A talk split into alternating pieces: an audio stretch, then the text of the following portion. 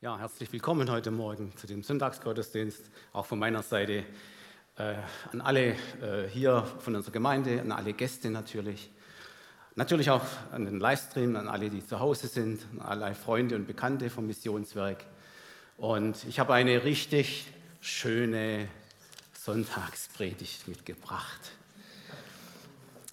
Das Thema heißt von Zukunftsängsten befreit. Wir lesen aus dem Wort, aus zuerst zunächst aus dem Alten Testament, Jeremia 29, 11. Hier spricht Gott zu uns allen. Denn ich weiß, was für Gedanken ich über euch habe, spricht der Herr, Gedanken des Friedens und nicht des Leides. Euch eine Zukunft und eine Hoffnung zu geben. Gehen wir ins Neue Testament und dann können wir schon sehen, wo die Zukunft und Hoffnung herkommt und lesen aus 2. Petrus 1, Vers 19. Umso fester haben wir das prophetische Wort und wir tun gut daran, dass wir darauf achten, als auf ein Licht, das da scheint an einem dunklen Ort. Ich möchte kurz beten.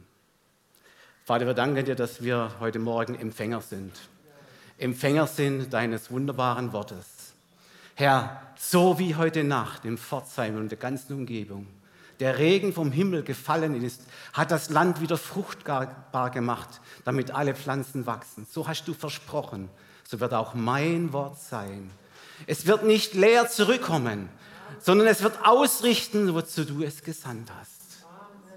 Und ich danke dir, das ist mir eine große Ehre, heute ein Botschafter an Christi Stadt zu sein und dein Wort deiner Gemeinde, deiner geliebten Gemeinde, für die du teuer bezahlt hast am Kreuz von Golgatha, dieses Wort zu bringen.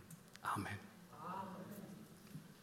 Ja, liebe Gemeinde, liebe Gäste, Zuhörer aus nah und fern vom Livestream zu Hause. Es ist so, es ist einfach so. Es geht euch sicher genauso, wie es mir geht, wie es allen geht zurzeit.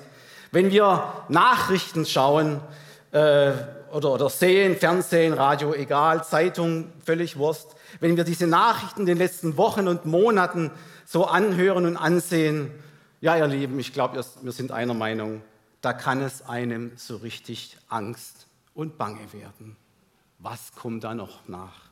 Wir fragen uns, wo führt das alles noch hin? Klimawandel beschäftigt uns.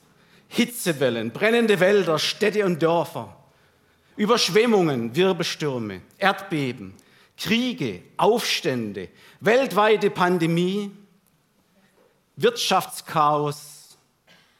Ja, und die Legislative scheint manchmal angesichts dieser riesigen Problematik in allen Ländern über etwas, ja, wie soll ich das sagen, überfordert zu sein. Und es werden nicht immer die richtigen Entscheidungen fallen. Sie sind etwas überfordert. Ich, also ich rede von der Legislative, das ist Bundesrat und Bundestag. In vielen Ländern, ihr Lieben, geht es chaotisch zu. Wir hören in Nachrichten gerade von Afghanistan, wie der radikale Islamismus furchtbar raumgreifend ist. Und man fragt sich wirklich, wo führt das alles noch hin? Zusätzlich kommen, putschen sich Herrscher an die Macht in vielen Ländern, Despoten, die ein furchtbar grausames Regime haben. Und auch das ist nicht sehr erbaulich, wenn man das alles so hört. Ja, ähm, Supervulkane äh, sollen ausbrechen in, in nächster Zukunft. Ähm, da ist der Ätna ein kleines laues Lüftchen dagegen. Und ähm, ja, was habe ich ganz, ganz aktuell gehört? Oh, äh, im Internet, der Golfstrom Strom, der bricht zusammen. Der Golfstrom, der uns versorgt, uns Mitteleuropa versorgt mit warmem Wasser, damit wir ein schönes, gemäßigtes Klima haben. Das soll zusammenbrechen, ja. Und wir machen uns natürlich auch ängstliche Gedanken über unsere Zukunft, was im Alter passiert. Was reicht die Rente? Werden wir Versorgung haben? Reicht das Geld? Wie ist der Geld? Das Geld soll ja anscheinend auch kaputt gehen. Auch so schlechte Nachrichten. Ja.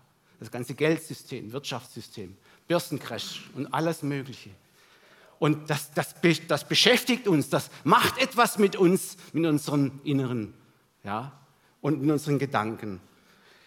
Ja, ihr Lieben, all diese apokalyptischen, äh, dieses apokalyptische Horrorpaket, ich nenne es mal so, das gießt natürlich jeden Tag neues Öl auf das Feuer unserer Zukunftsängste.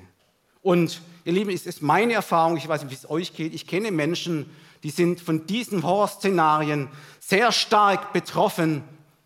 Und ich sehe es an ihren Reaktionen, ich sehe es an ihren Gesprächen. Ja, also sie haben richtig gehende Zukunftsängste. Und ihr Lieben, ich kann nur eines sagen zu diesem Ganzen. Diese Zukunftsängste, sie können im Laufe des Lebens wirklich zu engen Vertrauten werden und zu schlechten Beratern. Zukunftsängste, ihr Lieben, sind immer, immer destruktiv. Sie zerstören unsere Lebensperspektive, die nach vorne schauen möchte, die hoffnungsvoll nach vorne schauen möchte. Sie zerstört also Hoffnung und Zuversicht auf das Morgen, schon auf das Morgen. Ihr Lieben, Zukunftsängste können unser, unser weiteres Leben derart in Bann halten, dass sie uns jede Art von Freiheit rauben, jede Art von Lebens- und Daseinsfreude richtiggehend rauben. Die Frage ist also sehr, sehr berechtigt. Ja, ich möchte sagen, die Frage ist überlebensnotwendig oder wichtig. Gibt es aus diesen, an all diesen Dingen, diesem Horrorpaket, gibt es eine befreiende Lösung gegen destruktive Zukunftsängste? Fragezeichen. Ich behaupte ja. Es sind gleich mehrere Punkte, die uns helfen, von Zukunftsängsten befreit zu werden. Punkt 1, dieser erste Punkt, dieser erste Schritt dahin, ich habe sieben Punkte, dieser erste Schritt dahin ist eigentlich ein ganz, wie soll man sagen, ein ganz natürlicher Grund. Eine ganz natürliche Ursache oder ein ganz natürlicher Schritt, dass wir da ein bisschen gelassener werden. Verstehst du, ich möchte damit sagen, wenn du heute oder in dieser Zeit schlechte Nachrichten hörst, dann musst du eines tun. Trenne bitte reißerische Inhalte von sachlicher Berichterstattung. Denn bei den Medien gilt ein Slogan, Only bad news are good news. Also nur schlechte Nachrichten sind gute Nachrichten. Da geht es um Einschaltquoten. Wir müssen also immer wieder da ein bisschen trennen, ja, und da ein bisschen schauen, ja, äh, ist das tatsächlich alles so schlimm und so weiter. Ja. Dann als zweites, wir haben durch die modernen Medien eine sogenannte Datenflut äh, zur Verfügung, die es uns möglich macht, über alle Geschehnisse, von Deutschland bis zu den Eskimos, von Nord nach Südpol, von Ost nach West, von Japan bis nach Grönland oder Kanada, wir erfahren alles, was irgendwo auf der Welt irgendwie passiert. Jeder hat irgendwo ein Handy und filmt Überschwemmungen, Katastrophen, Erdbeben und alles. Und alles, diese ganze Flut, sie kommt zu uns herein. Was lassen wir herein? Was filtern wir da heraus? Der nächste Aspekt der natürlichen Ursache ist, wir, unsere Weltbevölkerung, das wissen alle auch, sie nimmt stetig zu. Wir bewegen uns in diesem, in diesem Jahr stramm auf acht Milliarden Menschen zu, die auf dieser Erde ihren Platz finden müssen und sich da auf dieser Erde auch verteilen. Momentan sind es genau 7,8 Milliarden. Das heißt, von diesen Katastrophen, wo wir hören, werden ganz automatisch, ganz natürlich immer mehr Menschen betroffen und leider, leider immer mehr Opfer sind zu beklagen.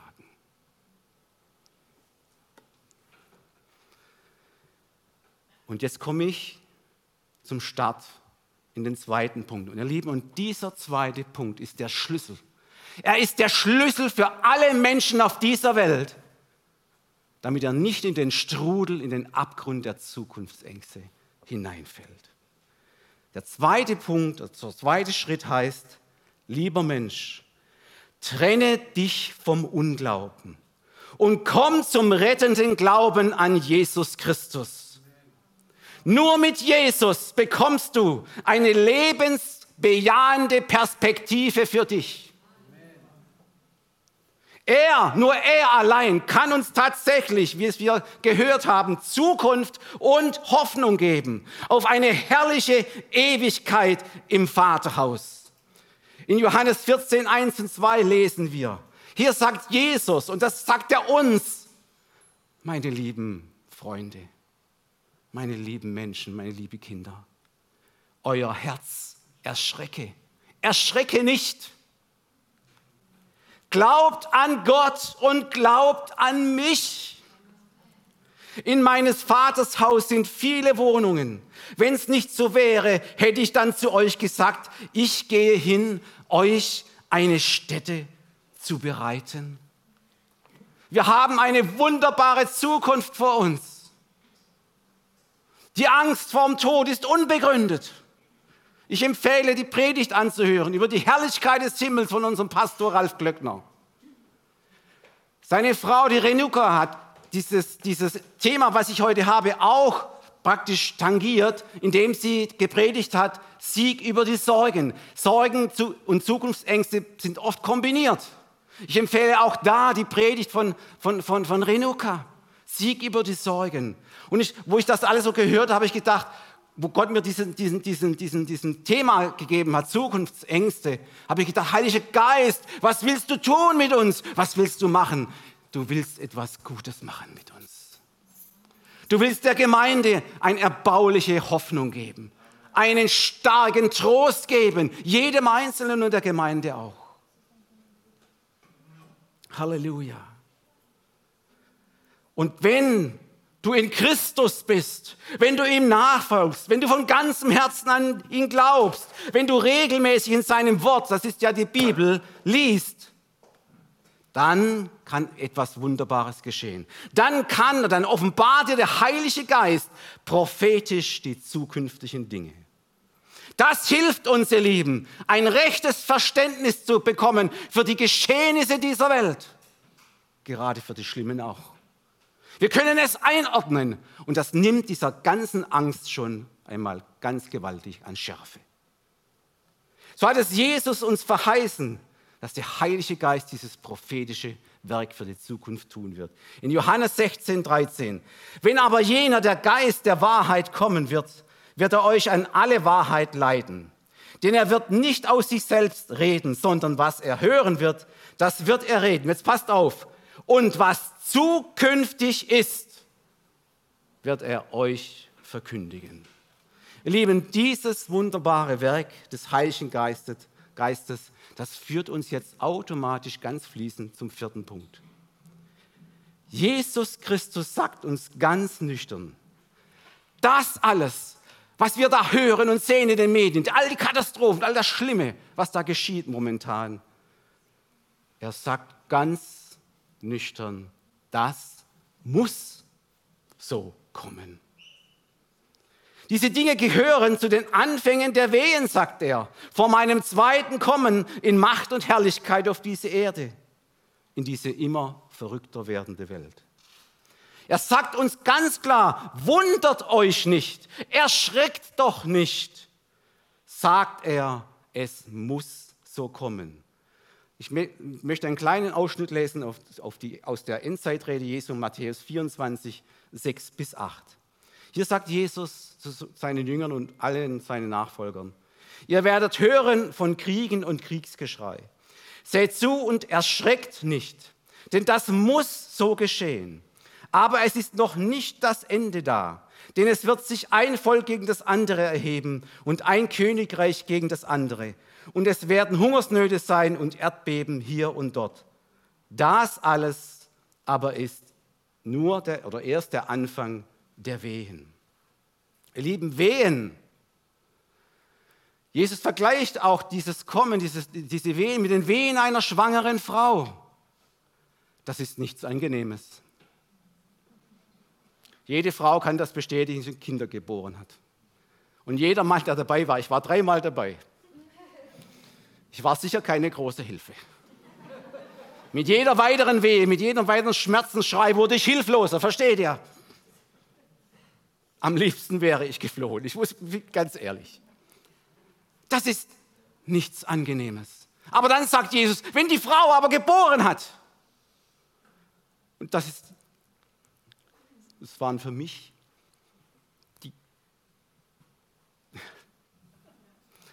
das waren die größten Momente meines Lebens, wenn da so ein Kind erscheint, dein Kind, das Kind deiner Liebe,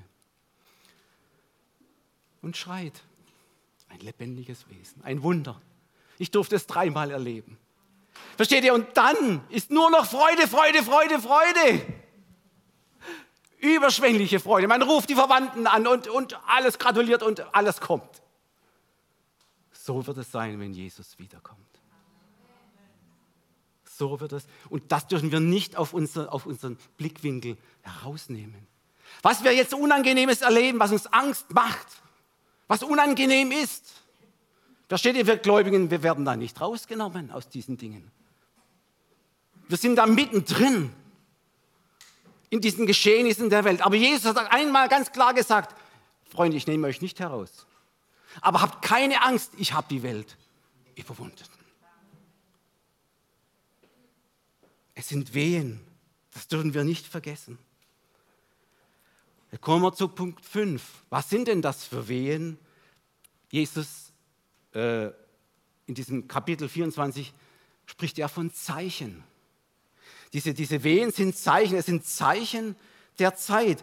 Die Jünger haben ja ihn auch gefragt, bevor, er über die Endzeit redete, Herr, was werden die Zeichen sein deines zweiten Kommens? Ja, und eines Tages, ihr Lieben, da kamen die Pharisäer und Sadduzäer zu Jesus ja, und sie forderten ihn auf, ein Zeichen vom Himmel zu tun. Nun, Jesu Antwort war eindeutig. In, in Matthäus 16, 2 und 3. Er aber antwortete und sprach, des Abends sprecht ihr, es wird ein schöner Tag. Denn der Himmel ist rot.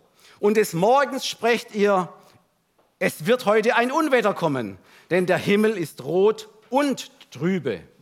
Ja, sagt er, über das Aussehen des Himmels, da könnt ihr urteilen. Könnt ihr da dann nicht auch über die Zeichen der Zeit urteilen? Fragezeichen. Lieben, ich bin so was ähnliches wie ein Hobby-Meteorologe. Das hat mich schon immer, Wetter hat mich schon immer interessiert. Mein Bruder kann das bestätigen. Ich bin da so ein bisschen Freak und bin auch in Foren unterwegs, manchmal so äh, Hobby-Meteorologen und so weiter, die das alles beobachten, Wettererscheinungen, Entwicklungen und so weiter.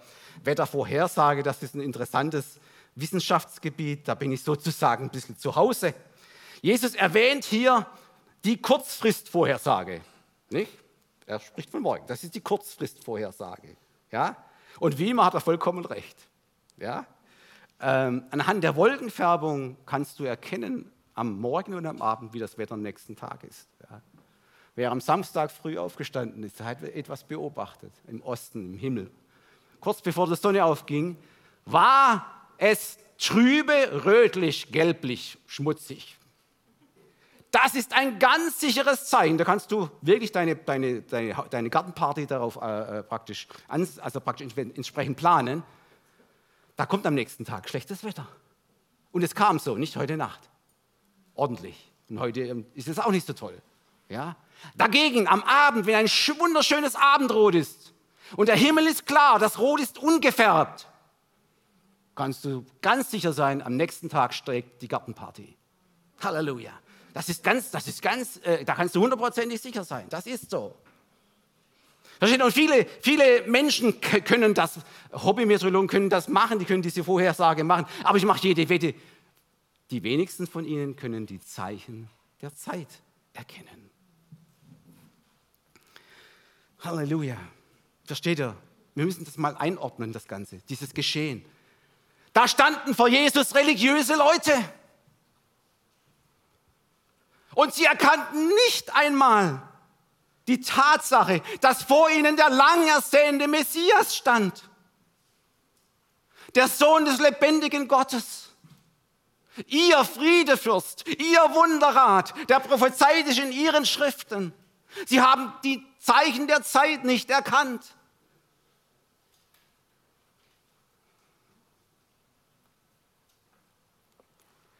Und das ist wie ein Urteil. Das ist wie ein Gericht. Jesus bezeichnet Menschen, die die Zeichen der Zeit nicht richtig erkennen und einordnen können. Er bezeichnet sie als Blinde. Wer blind ist, ihr Lieben, in dieser Welt, erlebt immer und dauernd böse Überraschungen. Der ist immer im Nachteil. Und so wie es eine natürliche Blindheit gibt, jetzt was es auch das Wetter angeht, so gibt es eine geistliche Blindheit im Zusammenhang mit Jesus Christus und den zukünftigen Dingen. Das muss man einfach so einordnen. Ihr Lieben, was hier geschah, ist eigentlich unmöglich. Religiöse Menschen erkennen nicht den Heiland der Welt. Den König der Könige und Herr aller Herren, der vor ihnen stand, war ihnen geistliche Augen, ich spreche jetzt von den geistlichen Augen, verborgen. Sie haben ihn nicht erkannt. Obwohl er in ihren Schriften, der Tora, im Alten Testament, als das größte Zeichen angekündigt wurde, ihr Lieben, als das größte Zeichen, das die Welt je gesehen hat. In Micha, im Propheten Micha steht das. Ihr werdet ein Zeichen sehen, die Jungfrau wird schwanger werden. Ein Zeichen. Und sie haben es nicht erkannt. Sie haben es nicht erkannt. Ihr, Liebe, ihr lieben Blinde, Blindenleider, das ist was Schreckliches. In Matthäus 15, 14 sagt Jesus auch genau richtig, er sagt zu diesen Pharisäern und Sadduzäern, sagt er folgendes, ach lasst sie doch, sie sind blinde Blindenführer. Wenn aber ein Blinder den anderen führt, dann fallen sie beide in die Grube. Fällt, jemand von uns gerne in die Grube? Nee, ich denke nicht. Lasst uns geistlich wachsam sein. Geistliche Augen müssen offen sein für die Zeichen der Zeit.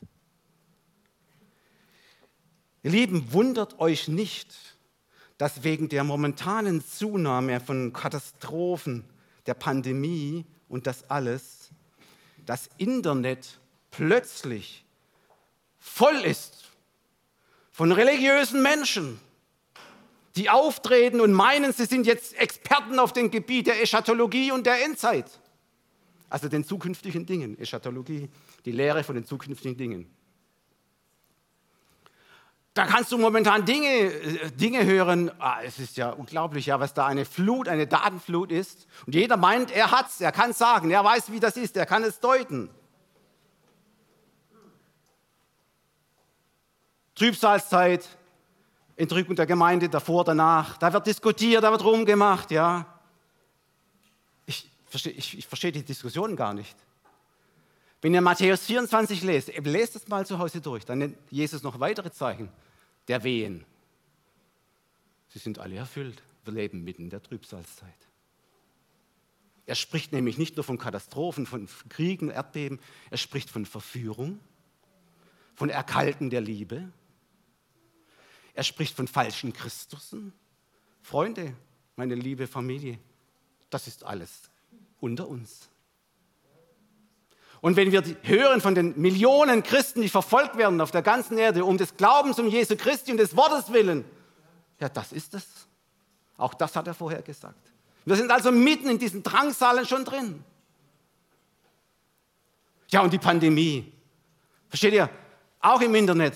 Da treten plötzlich der Otto-Normalverbraucher, der Durchschnittsbürger auf und führt sich da auf wie ein äh, versierter Virologe, nicht?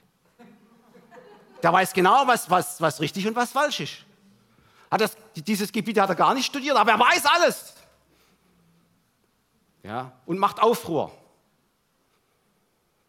und Verschwörung. Ja, Kapitel 24, ihr Lieben, Verführung nimmt zu. Ja, da frage ich kein Halleluja dazu. Was ist zu tun, ihr Lieben? Was ist für uns Christen wichtig? Also, die Bibel sagt da ganz klar, in dieser verrückten Zeit, prüfet alles. Das ist mal so, nicht Usus. Das ist so richtig, ja. Prüfet alles, nur das Gute behaltet. Ja, und an was sollen wir das alles prüfen? Fragezeichen. Antwort ganz klar, am prophetischen Wort der Bibel. Petrus sagt nicht umsonst, ihr tut gut daran in diesen verrückten Zeiten. Ihr tut gut daran, dass ihr darauf achtet, als auf ein Licht, das da scheint an einem finsteren Ort. Ihr tut gut daran. Es wird euch gut tun, wenn ihr dieses prophetische Wort achtet wenn er im Glauben steht an Jesus Christus. Wer nicht im Glauben steht an Jesus Christus, dem tut gar nichts gut. Dem geht es wie im Vers davor, wo Petrus sagt, wir sind nicht den Fabeln und Mythen und Märchen gefolgt. Und wer Jesus nicht hat, der sieht das alles als Fabel, Mythen und Märchen an, auch meine Predigt heute Morgen. Du kannst es nicht einordnen, weil der Heilige Geist nicht in dir ist, weil Jesus nicht bei dir ist in deinem Leben. Punkt 5, ihr Lieben, der fünfte Punkt, der ist für alle bekennende Christen ein weiterer ganz, ganz wichtiger Schritt, um von Zukunftsängsten befreit zu werden. Es ist die absolute, erhabene Souveränität Gottes im Hinblick auf den Ablauf der gesamten Weltgeschichte. Dazu lese ich einen Vers, der ist wie ein Hammer zu diesem Thema in Jesaja 46, 10. Hier spricht Gott, hört genau hin. Ich habe von Anfang an verkündigt, was hernach kommen soll. Und vor Zeiten, was noch nicht geschehen ist. Ich sage, was ich beschlossen habe, geschieht. Und alles, was ich mir vorgenommen habe, das tue ich. Ich führe es aus. Wow, liebe Gemeinde. Hier offenbart uns Gott einen ganz wichtigen Aspekt seiner Wesensart. Er ist der Gott aller Generationen, die jemals gelebt haben auf dieser Welt. Er nennt sich der Gott Abraham, Isaaks und Jakobs. Und er, dieser wunderbare Gott, hat einen Heilsplan. Er hat ihn gleich nach dem Sündenfall, hat er ihn geschmiedet. Für Israel, für die Nationen hat er ihn in Gang gesetzt. Und ihr Lieben, diesen Heilsplan, diesem einzigartigen Heilsplan muss sich alles unterordnen. Und wenn ich sage alles, dann ist das alles. Sei es die Schöpfung, sei es die Naturgewalten, seien es die Völker, seien es Königreiche, die Despoten, die Herrscher, mitsamt den Mächtigen, den Anführern, den Aufrührern. Sie alle sind nur, nur, ich sage nur, Werkzeuge in Gottes Hand, die er im Verborgenen benutzt, oft benutzt, das sagt die Bibel, und es ist auch so bis heute, um seinen Heilsplan souverän zu Ende zu bringen. Ihr Lieben, jeder Umstand, jedes Hindernis muss sich diesem Heilsplan unterordnen und dient dazu, dass alles zum Besten kommt. Zum einen dienen manche Herrscher und Mächtige als Gerichtswerkzeuge, um sein abgefallenes Volk Israel wieder zur Umkehr zu bringen. Zum anderen aber auch segensreich, um sein bußfertiges Volk wieder eine gute Zukunft zu geben. Hier im Kontext aus Jesaja 46, das ich vorhin gelesen habe, steht das sehr schön als ein Beispiel. Also ich habe jetzt ja zehn, ich lese nochmal zehn, dann elf. Ich habe von Anfang an verkündigt, was hernach kommen soll und vor Zeiten noch nicht geschehen ist. Ich sage, was ich beschlossen habe, geschieht. Und alles, was ich mir vorgenommen habe, das tue ich. Jetzt kommt Vers 11, dieses Beispiel. Wie, wie handelt Gott in der Geschichte? Er sagt hier, ich rufe einen Adler vom Osten her, aus fernem Lande, den Mann, der meinen Ratschluss ausführt. Wie ich es gesagt habe, so lasse ich es kommen. Was ich geplant habe, das tue ich aus. Auch. Es ist natürlich die Frage, wer ist der Adler? Wer ist dieser Mann, den er aus Osten kommen lassen wollte? Also sehr versierte, sehr versierte Bibelkenner wissen das vielleicht schon. Es, wir befinden uns ja im Zeitraum der Verbannung des Volkes Israel in, in Babel. Und er Gott ruft einen Adler, einen Mann. Und dieser Mann ist Chores. Chores wird in, der, wird, wird in der Bibel als Chores beschrieben. Er heißt auch Kyros. Und er ist der erste Perserkönig der erste Perserkönig. Lange Zeit galten bei Bibelkritikern diese, diese, diese, diese Person als nicht existent, bis man jetzt äh, archäologische, archäologische Funde ge, äh, gefunden hat, wo sein Name auf den Tafeln steht als Kyros. Kyros und Chorus ist dasselbe. Ja? Und was passiert da? Lieben, dieser Perserkönig, er hat ja das Perserreich gegründet, er wird in der Bibel mehrmals erwähnt, also in drei äh, äh, äh, Büchern des Alten Testaments, in Esra, Chronik und Daniel.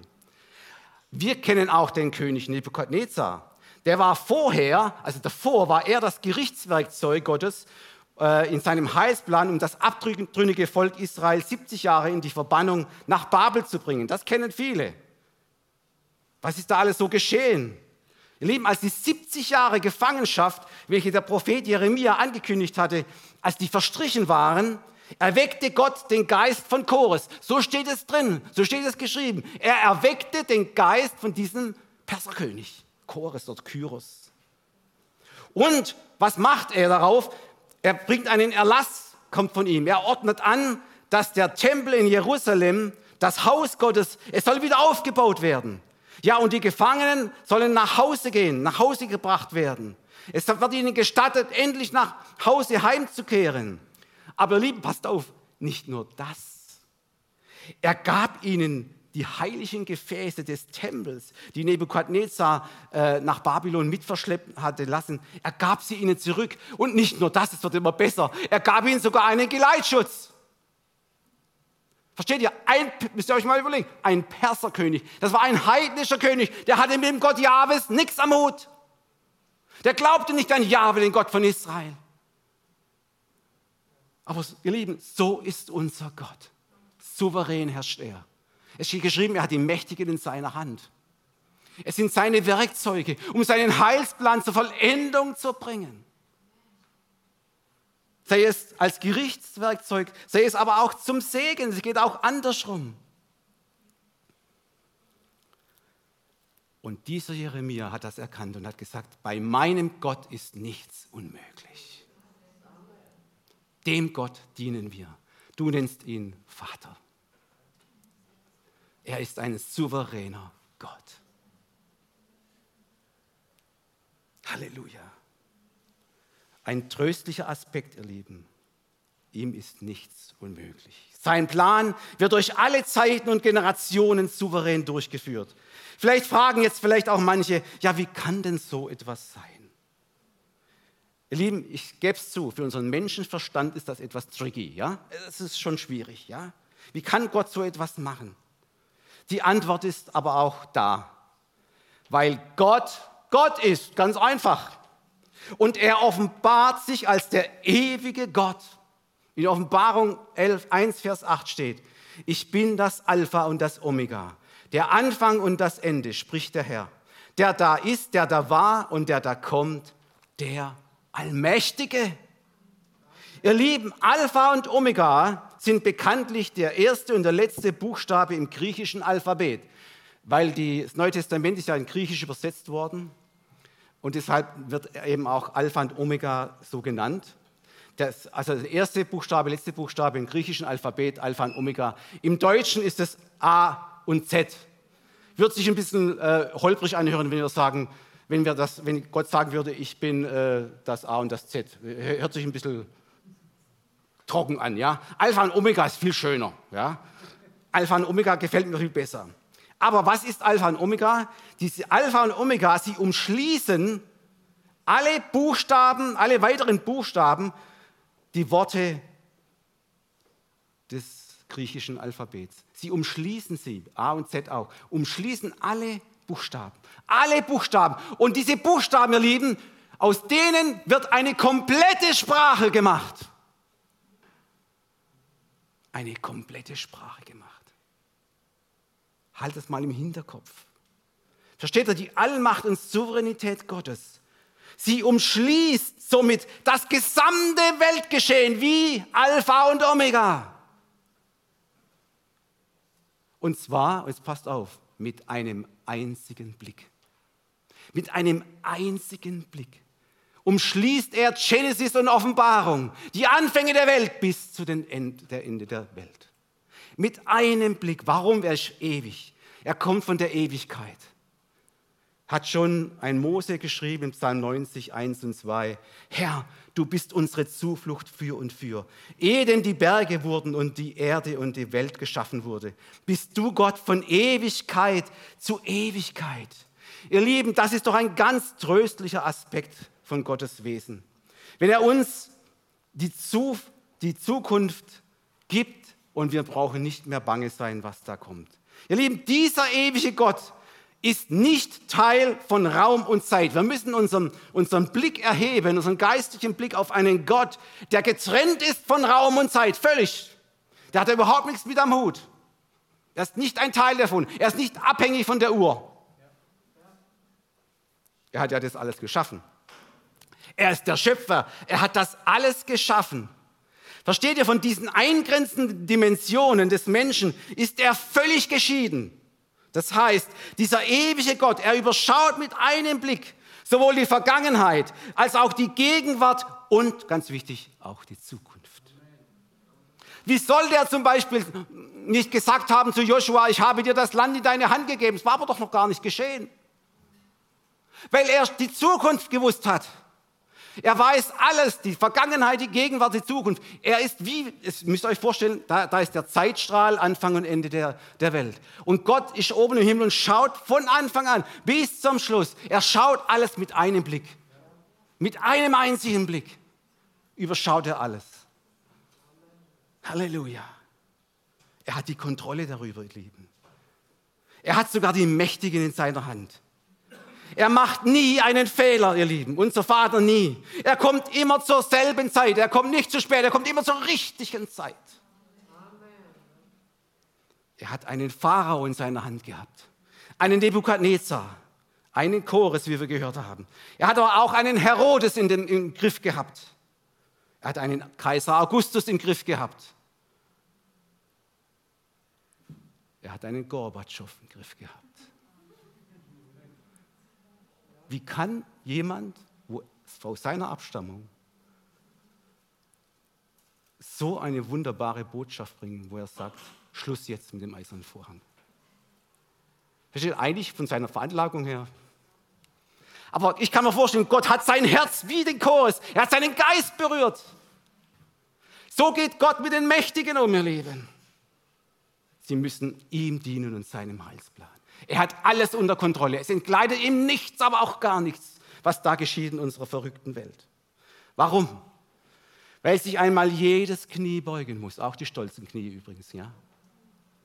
Und jeder Mund, der bis jetzt auch noch verschlossen ist und nichts zu Jesus Herr sagt, jeder Mund muss einmal bekennen, dass er Christus der Herr ist. Halleluja. Seinem Blick über die Zeitalter, Lieben, entgeht nichts. Er sieht, er sieht die großen Dinge, er sieht aber auch die kleinen Dinge. Das ist so tröstlich, ihr Lieben. Er kennt, das muss man sich mal vorstellen, die Wissenschaftler, die Astrologen wissen nicht, wie viele äh, Sterne es gibt. Weil das Weltall ist ja unendlich. Und man weiß nicht, wie viele Sonnensysteme es gibt, die man mit dem äh, größten und besten äh, Fernrohr nicht erkennen kann. Ja? Jedes Sonnensystem hat ja schon Milliarden von Sternen. Aber es gibt ja viele, viele, viele, viele Sonnensysteme. Das sind Zahlen, ihr Lieben, das übersteigt unsere, unsere Vorstellungskraft. Aber Gott kennt die Zahl der Sterne. Und jetzt passt auf, er kennt sogar die Zahl der Haare auf deinem Kopf. Bei mir ist er schnell fertig als im Zählen, das geht einfach. Ja. Aber auch tröstlich. Er hat heute Nacht jeden Sperling gesehen, der von diesem Unwetter vom Baum tot runtergefallen ist. Hat er versprochen, hat Jesus versprochen, Bergpredigt. Sogar diese kleinen Dinge sieht er mit seinem Blick. Er sieht, wie du im Mutterleib bereitet wurdest, wie du gewoben wurdest. Ich finde diesen Ausdruck so wunderbar. Wie du einzigartig, mit einer einzigartigen DNA geschaffen wurdest. Du, du bist du und kein anderer auf dieser Welt ist so wie du. Einzigartig und wunderbar. Er kennt dich beim Namen. Er kennt deine Sorgen, er kennt deine Ängste. Er liebt dich mit einer unendlichen Retterliebe. So sehr hat Gott die Welt geliebt, dass er einen einzig geborenen Sohn gab, auf das alle, die an ihn glauben, nicht verloren gehen. Hier steht Welt. Bitte setz doch einmal deinen Namen ein. Setz mal meinen ein. So sehr hat Gott den Frank geliebt, dass er seinen eingeborenen Sohn gab, wenn er dran glaubt, nicht verloren geht. Glauben müssen wir schon. Halleluja. Halleluja. Wow. Ihr Lieben, dieser Gott, er will dir mitten in diesen chaotischen Zeiten einen Frieden schenken, sagt die Schrift. Einen Frieden, den die Welt nicht kennt. Ja? Durch Jesus Christus haben wir diesen Frieden. Er ist der Friedefürst. Halleluja. Durch Jesus Christus haben wir Zukunft und Hoffnung. Mit Jesus Christus bist du immer auf der Siegerseite. Jetzt komme ich zum letzten Punkt, Punkt 7, der uns von Zukunftsängsten befreien möchte. Es ist die Treue Gottes. Ja, ihr Lieben, auf die Treue Gottes kannst du dich immer hundertprozentig verlassen. Sein Charakter, sein Wesen, seine Absichten, sie ändern sich nicht. Auch über Nacht nicht. nicht? Morgens, äh, abends sind wir noch manchmal gut gelaunt und morgens stehen wir auf und erleben das Morgengrauen. Das ist so, ja. Wir sind nicht immer gleich gelaunt. Gott ist immer gleich. Er ist immer gleich gut drauf. Er ist der Gott der Liebe, der dich niemals aufhört, dich zu lieben. Wird er niemals. Er ist immer derselbe. Nur mal zwei Schriftstellen dazu, Jakobus 1, Vers 17. Alle guten Gaben, alle vollkommenen Gaben kommen von oben herab, von dem Vater des Lichts, bei dem, jetzt passt auf, keine Veränderung ist, noch Wechsel des Lichts und der Finsternis. Und Hebräer 13, 8 über unseren Herrn Jesus. Er ist gestern und heute und derselbe auch in Ewigkeit. Lieben, Gott steht immer und überall zu all seinen Verheißungen, zu seinem Wort. Es ist fester denn Himmel und Erde, hat Jesus gesagt. Es richtet aus, wozu es gesandt worden ist. Ihr Lieben, die großen und die kleinen Katastrophen, die in dieser Welt geschehen, und sei es, du bist mitten darin, da hat Gott ein, dieser treue Gott ein Versprechen gegeben. Es wird dich nie, niemals trennen von der Liebe Gottes in Christus Jesus. Römer 8, 38 und 39. Denn ich bin gewiss, seht ihr, da steht nicht Glauben. Paulus war so überzeugt von der Treue Gottes, ja, dass er sagt, ich bin gewiss. Nicht gewiss, wow. Dass weder Tod noch Leben, weder Engel noch Mächte, noch Gewalten, weder Gegenwärtiges noch Zukünftiges, weder Hohes noch Tiefes, noch eine andere Kreatur uns scheiden kann von der Liebe Gottes, die in Christus Jesus ist, unserem Herrn. Halleluja, Halleluja. Ihr Lieben, durch alle Katastrophen, durch alle Verwirrungen dieser Zeit, durch alle Umstände des Zeitgeschehens, hat seine Treue einen Zukunftsblick, einen Hoffnungsblick für jeden Einzelnen von uns und für seine Gemeinde. Die Gemeinde wurde durch all die Verwirrungen und Irrungen, alle Katastrophen, alle schlimmen Zustände, durch alle Despoten, durch alle Weltherrschaft hindurch, von Anfang an hindurch getragen. Er hat zu Elia schon gesagt, Freund, ich habe schon immer einen Überrest gelassen, der nicht den Balen folgt. Wir, wir wissen um das finstere Mittelalter, wie missbraucht wurde da die frohe Botschaft.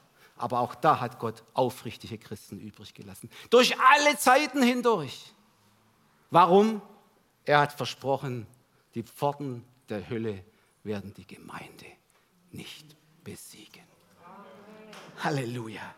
Das steht in, ich glaube, schau, schau ich schon mal gerade mal nach.